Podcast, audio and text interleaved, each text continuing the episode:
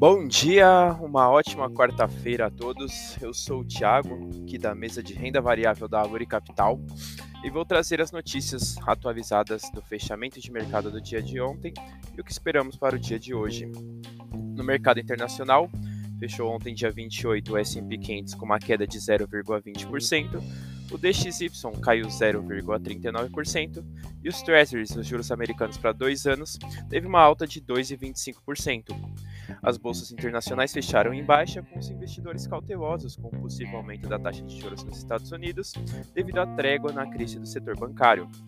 Os indicadores de hoje no cenário internacional apenas os estoques de petróleo bruto dos Estados Unidos, que saem às 11h30.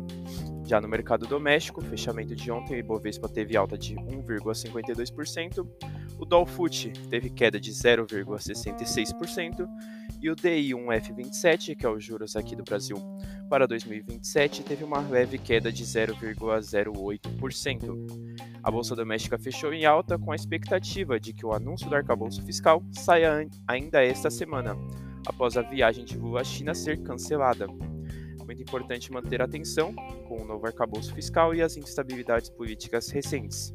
Desejo ótimos negócios a todos e uma excelente quarta-feira.